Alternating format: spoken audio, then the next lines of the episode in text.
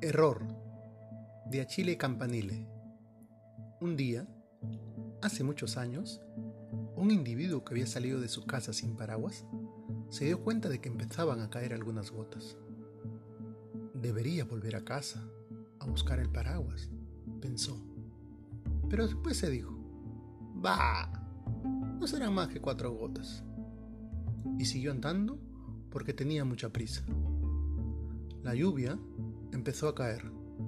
Entonces, el individuo se refugió en un portal. Esperaré a que deje de llover, dijo. Había empezado el diluvio universal.